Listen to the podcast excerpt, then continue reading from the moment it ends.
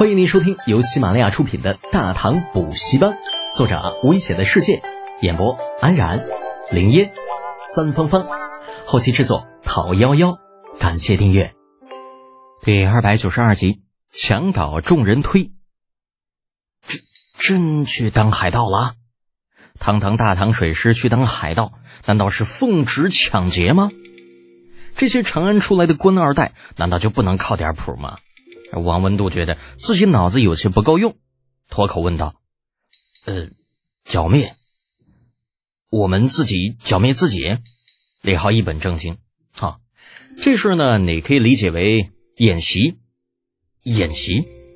演什么习？你确定不是养寇自重？”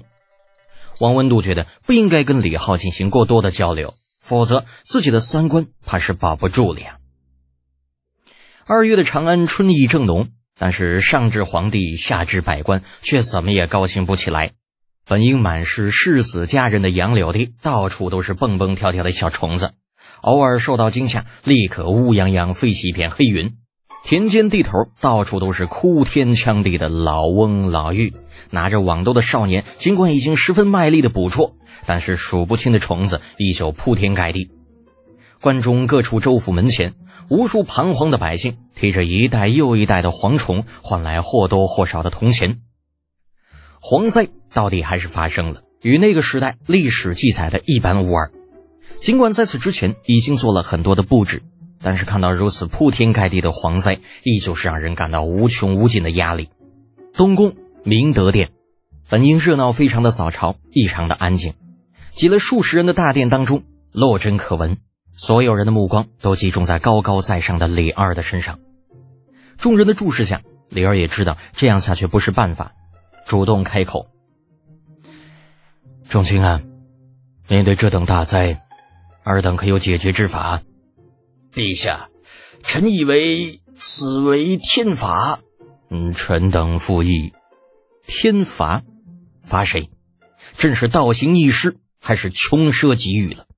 看着正面走出朝班的几个属于武姓家族的代言人，李儿面颊上的肌肉不断的抽搐着。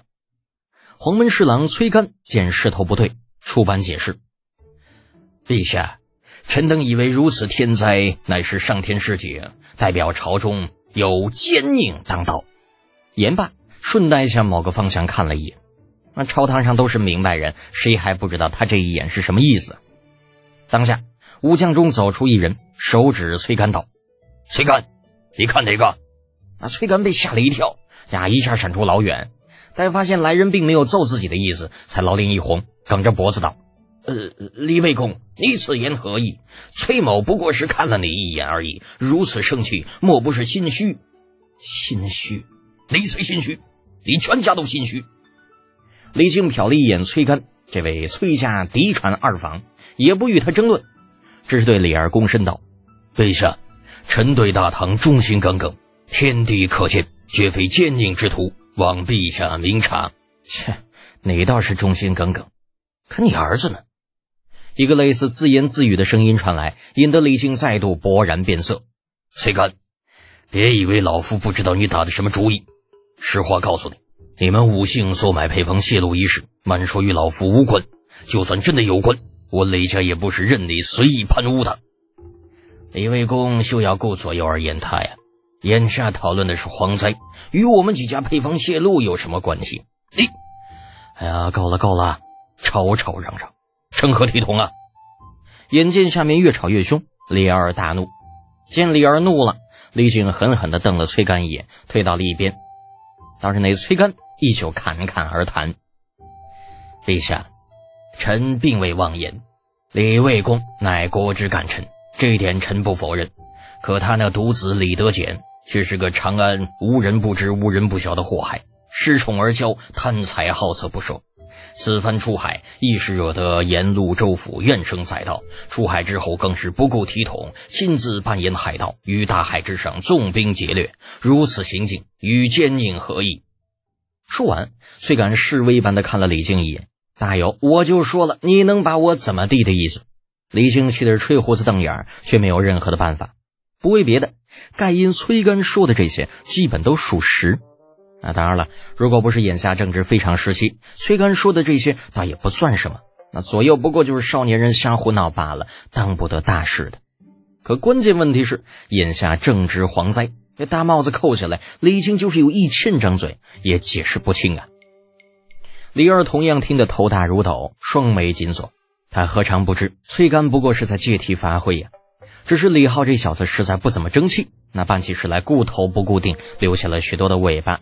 现在被人抓住了，自己想替他说话都难。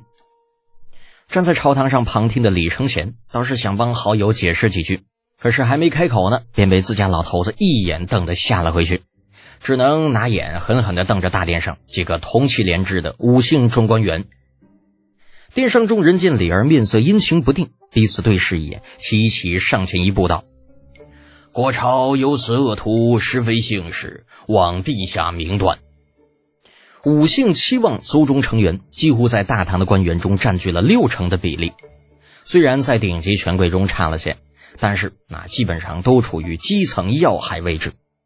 这些人联合到一起，势力不容小觑，就算强如李二，也是无法强压下去的。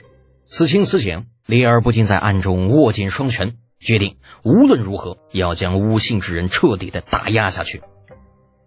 就在双方僵持，李二憋气的时候，外面一员殿前值守禁卫走了进来，躬身一礼道：“陛下，陛下，远阳水师都督李德俭觐见。”“什么？李德俭？这小子回来了？这该死的家伙，竟然在这个关键时刻赶回来了！看来老天还真是照顾啊，回来的好啊！当面打脸总比在背后使绊子要过瘾的多。”还真是赶得好，不如赶得巧。老子们还怕这家伙半路得到消息跑了，现在看来不用担心了。且看这小子高高兴兴归来，然后被打落尘埃的表情，估计一定会很精彩。几个正在向李二施加压力的五姓家族代表人物相互对视一眼，都是看到了彼此眼中的兴奋。看这几个凑在一起，那兴奋到几乎要尿崩的家伙，李靖的眼中闪过一抹狠辣。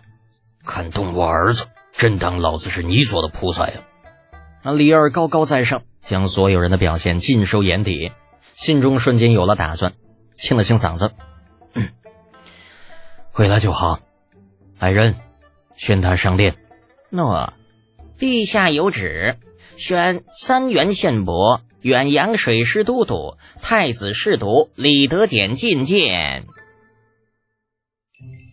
本集播讲完毕。安然，感谢您的支持。